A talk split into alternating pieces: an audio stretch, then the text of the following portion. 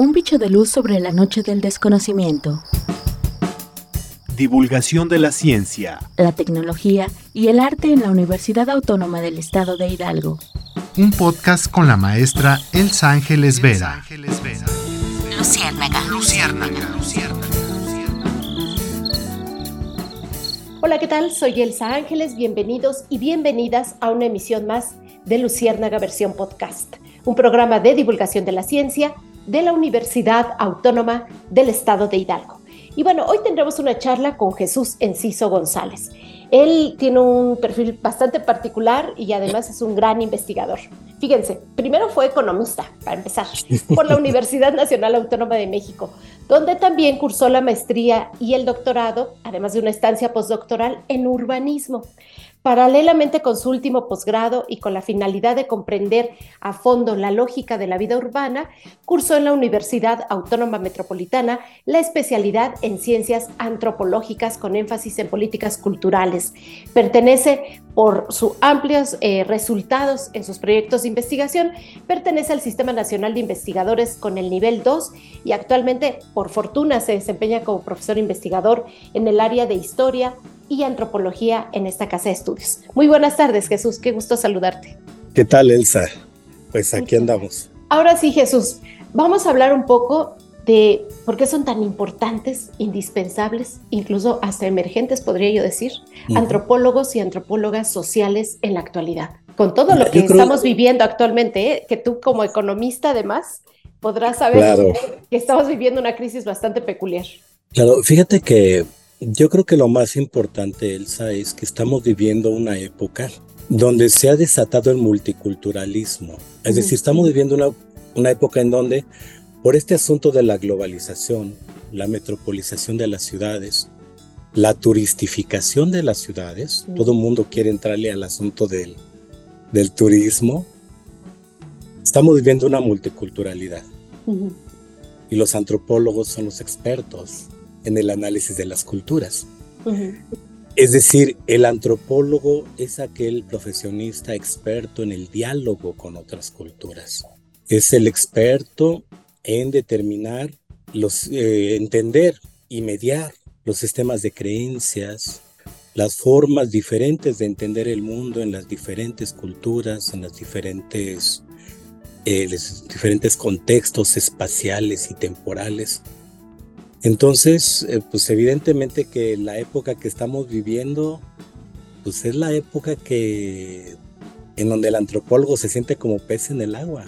Sin duda. La, la multiculturalidad.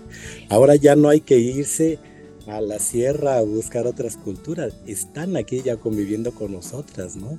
Así es. Las ciudades están volviendo un mosaico de personas, creencias y formas de ver la vida. Así es. Eh, propusieron esta, esta cuestión de la globalidad, ¿no? Es decir, se rompían fronteras, podíamos intercambiar productos, comercios, servicios con, con medio mundo sin, sin muchas barreras. Sin embargo, también se vinieron un montón de olas de graves problemas como los movimientos migratorios, una guerra que nos, que, que nos está generando repercusiones, una pandemia mundial, y nunca me imaginé, yo creo que nadie lo habíamos visto en películas de ciencia ficción y todas estas cuestiones están obligando a incluso replantear algunas políticas públicas. No sé si por ahí el perfil de la antropología social abona en este, en este análisis tan necesario, pero también de mirar hacia dónde y cómo resolver los problemas.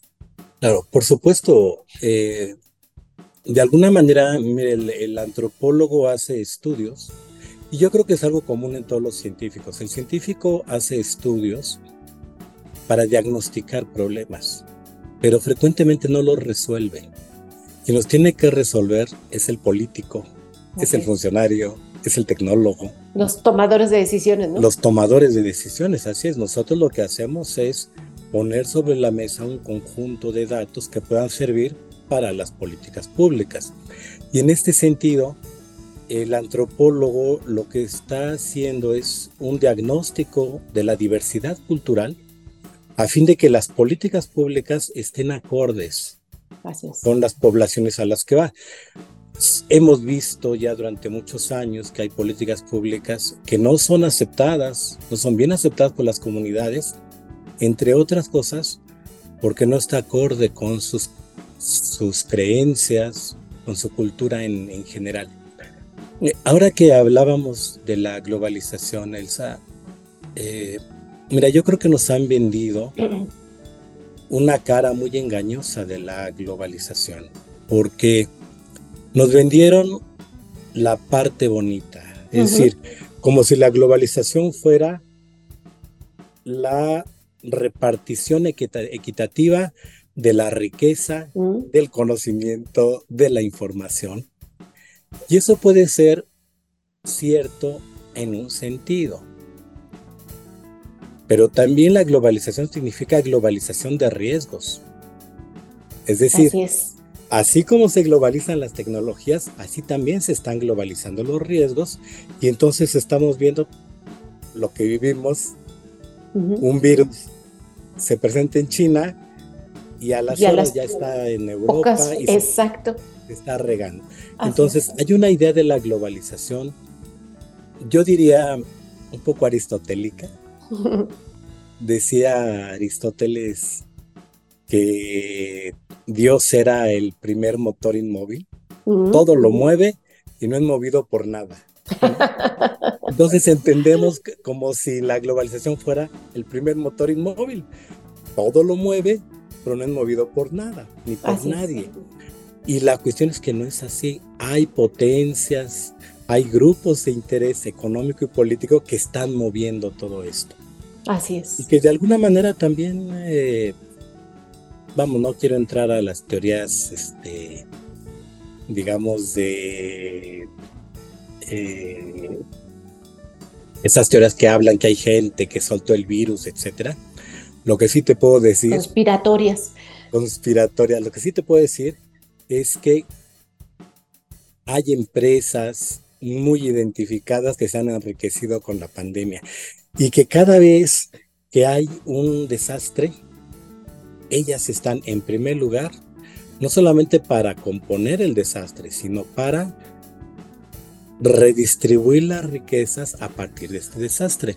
Hace años surgió una, una teoría eh, que se llama precisamente el capitalismo del desastre, o la teoría del shock, una, tal Naomi Klein, eh, canadiense, que habla precisamente de esta cuestión.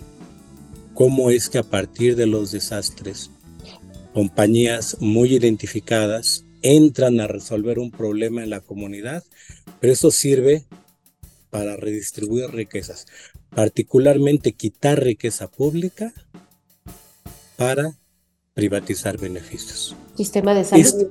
el sistema de salud, por ejemplo, ¿no? El sistema educativo también. Ahora, eh, bueno, cuando fue el asunto de Katrina, por ejemplo, se eh, cayeron muchas escuelas de orden público. Y surgieron. En, surgieron las escuelas de orden privado. Primero les dieron bonos de colegiatura y ya después les quitaron el bono y ya, ya quedó privatizado. Así es. Bueno, fíjate que este, este tipo de cosas sobre la globalización, sobre la metropolización de las ciudades, las políticas públicas, es precisamente el enfoque de la carrera, porque es muy frecuente eh, que entendamos la antropología como el estudio de los grupos antiguos, ¿no? A veces hasta entendemos por antropología la paleoantropología. Ah, el hombre de Cromañón, de Paleolítico, de... No es que no lo estudiemos, obviamente lo estudiamos, pero el enfoque más importante que tenemos es en los grupos contemporáneos. Así es.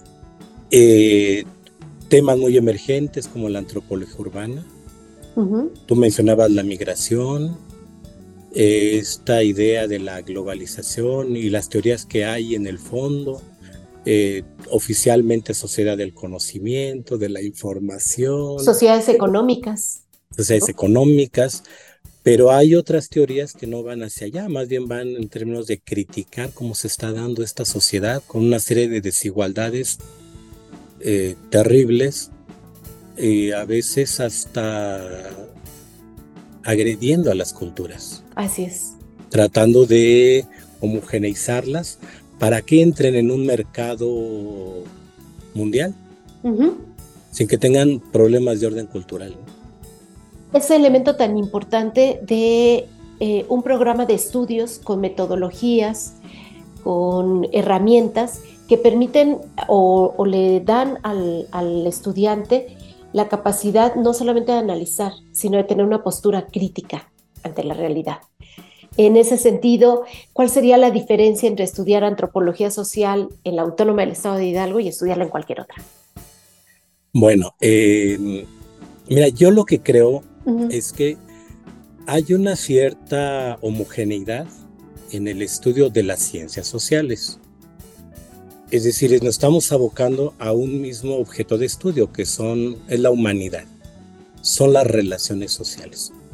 Pero ya hablando en términos de la, de la antropología social que se ve en la autónoma, probablemente la diferencia está precisamente en el objeto de estudio específico.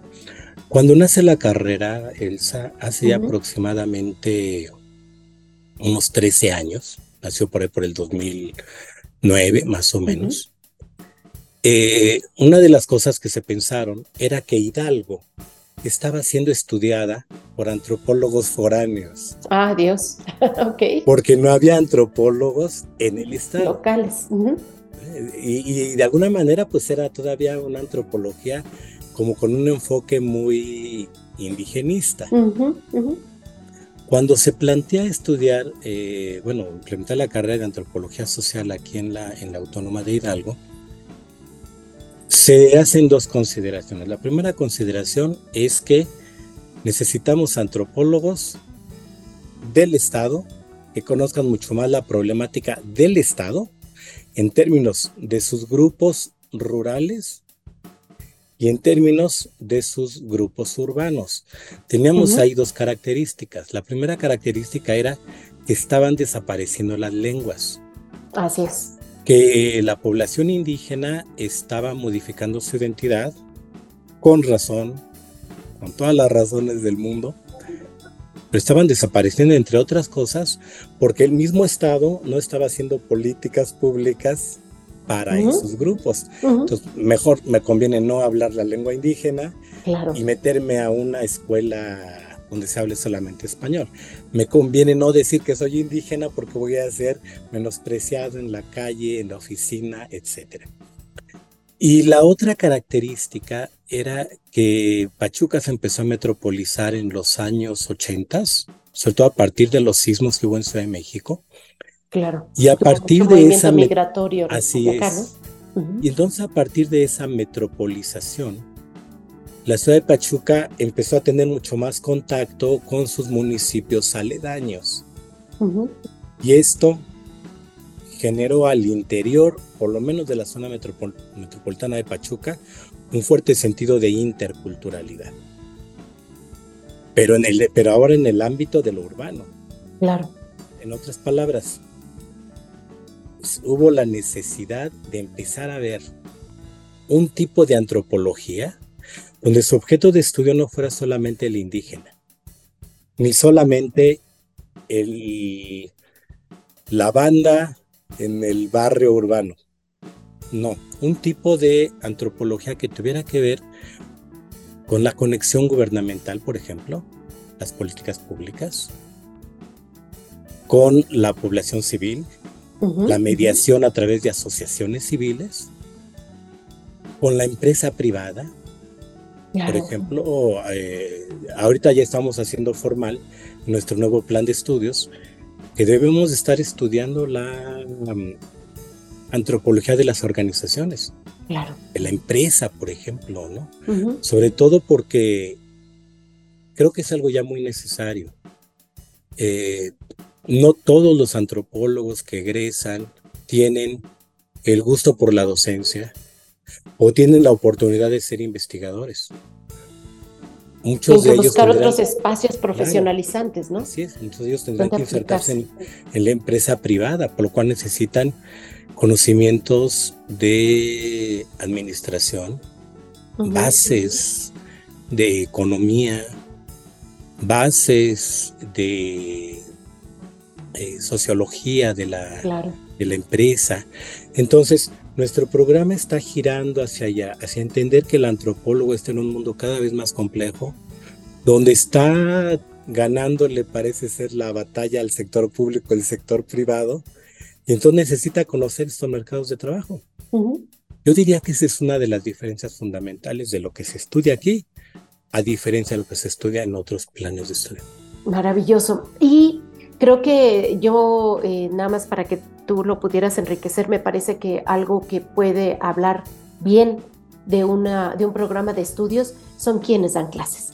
Y aquí en este caso hay un grupo potente de investigadores e investigadoras con resultados, con productividad, que están a la vanguardia, porque el hecho de ser, eh, no solamente tener el nivel de doctorado, sino estar insertos o reconocidos por el Sistema Nacional de Investigadores, pues, ah, los obliga, ¿no? O sea, es, es, es decir, sí, tú estás aquí, ¿por qué? Porque das resultados, porque sigues investigando, porque estás involucrado con la realidad, estás resolviendo problemas eh, emergentes. Tú eres ejemplo de ello, eres nivel 2 del Sistema Nacional de Investigadores y pues no eres de gratis. es porque hay mucha chamba detrás, ¿no? Háblanos un poco de quiénes conforman este grupo de docentes. Mira, somos un va a dar clases. claro, mira, somos un grupo. El, área de antropología eh, Tradicionalmente, la carrera de antropología no es una carrera de masas, una carrera de grupos pequeños, en donde una de las ventajas pues, es que la educación es más personalizada. Así es. Y podemos profundizar mucho más eh, cuando tenemos grupos pequeños. Eh, estamos formando la plantilla docente. Ahorita estamos seis plantas, seis investigadores de planta. Eh, todos ellos SNI. Eh, es decir, que pertenecen al Sistema Nacional de Investigadores. Pertenecen al Sistema Nacional de Investigadores. Hasta ahorita, bueno, yo me adelanté un poquito y traté de llegar a nivel 2, pero todos estamos peleando por la misma. y además estamos peleando en el sentido de tratar de, de avanzar hacia allá.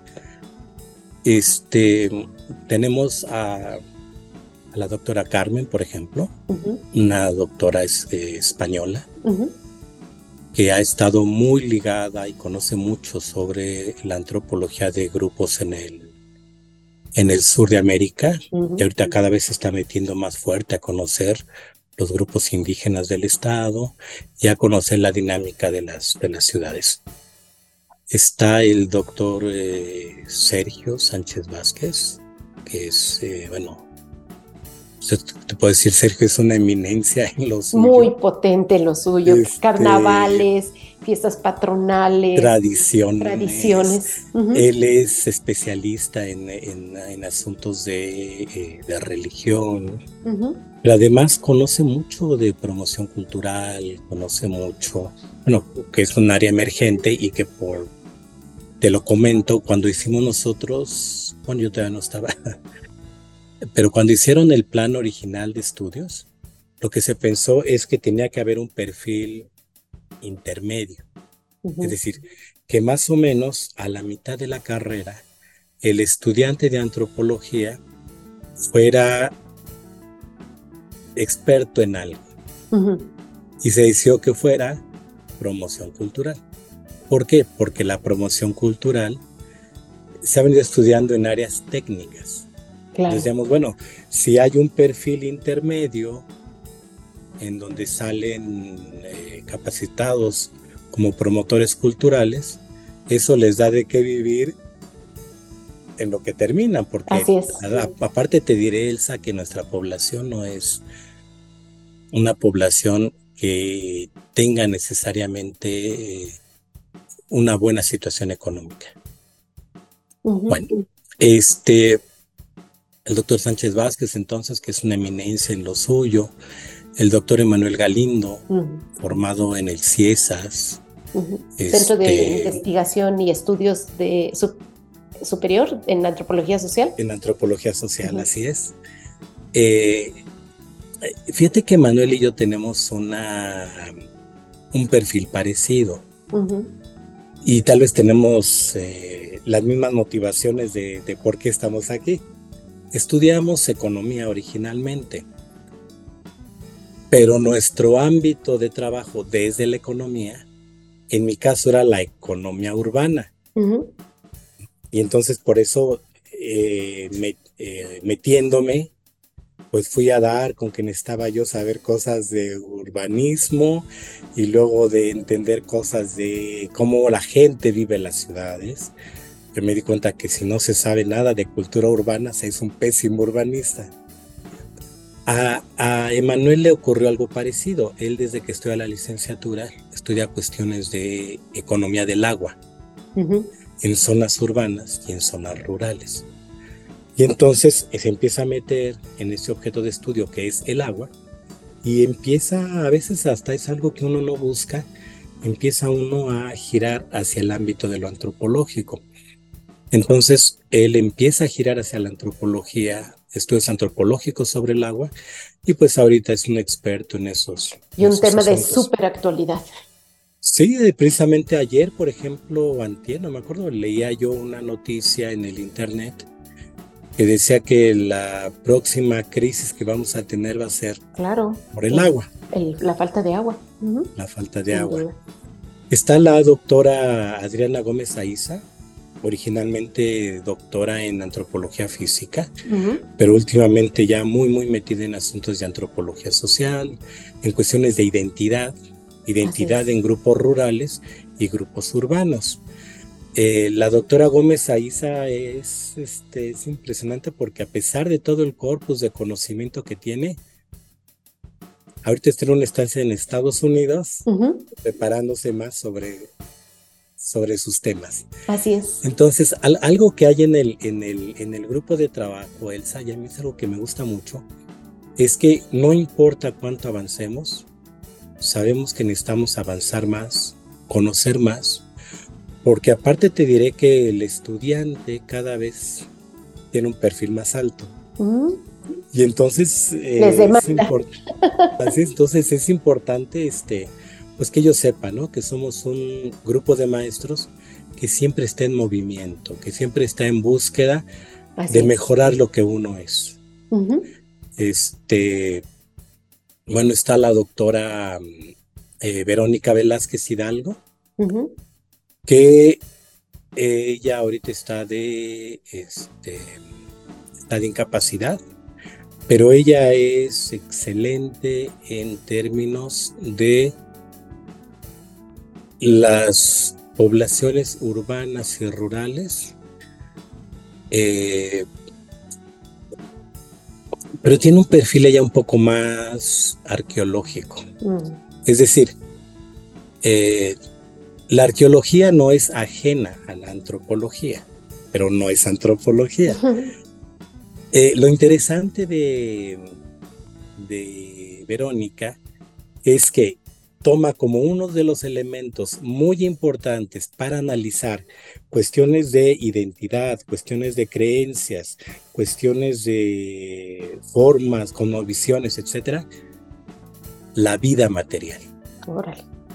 Porque, entre otras cosas, la, la, perdón, la arqueología trata de las evidencias materiales. Materiales, claro. Y es frecuente que los antropólogos a veces no le demos mucho campo a la vida material. A veces estudiamos, por ejemplo, sistemas de creencias, estudiamos cuestiones de religión, estudiamos cuestiones de cosmovisión. Así es. O los, o los, este, los símbolos, ¿no? en qué están trabajando, dónde están viviendo, qué están comiendo. Claro. Todas estas cuestiones de vida material que son tan importantes. De hecho, este, este valor de la vida material, yo lo aprendí, o lo traté de aprender precisamente por mi primer carrera que fue economía y luego por urbanismo, porque en ambos casos, pues la economía es la vida material. Ni más ni menos. y el urbanismo es esa misma vida material en función de los espacios físicos. Entonces, a partir de esas dos carreras, yo entendí lo fundamental que es el estudio de la, de la vida material. Bueno, somos entonces nosotros, pero además tenemos un grupo de maestros, que son maestros por horas, que están trabajando en otras cosas. Este, algunos son maestros, otros ya son doctores. Eh, por ejemplo, estuvo trabajando con nosotros Desafortunadamente salió de aquí el año pasado, me parece, el doctor Isidro Sosa, de la ENA. Mm, de la Escuela Nacional de, Antropología e Historia. Antropología e Historia. El doctor tenía una, un perfil muy interesante porque él era, había estudiado filosofía y paralelamente hizo la carrera de antropología social.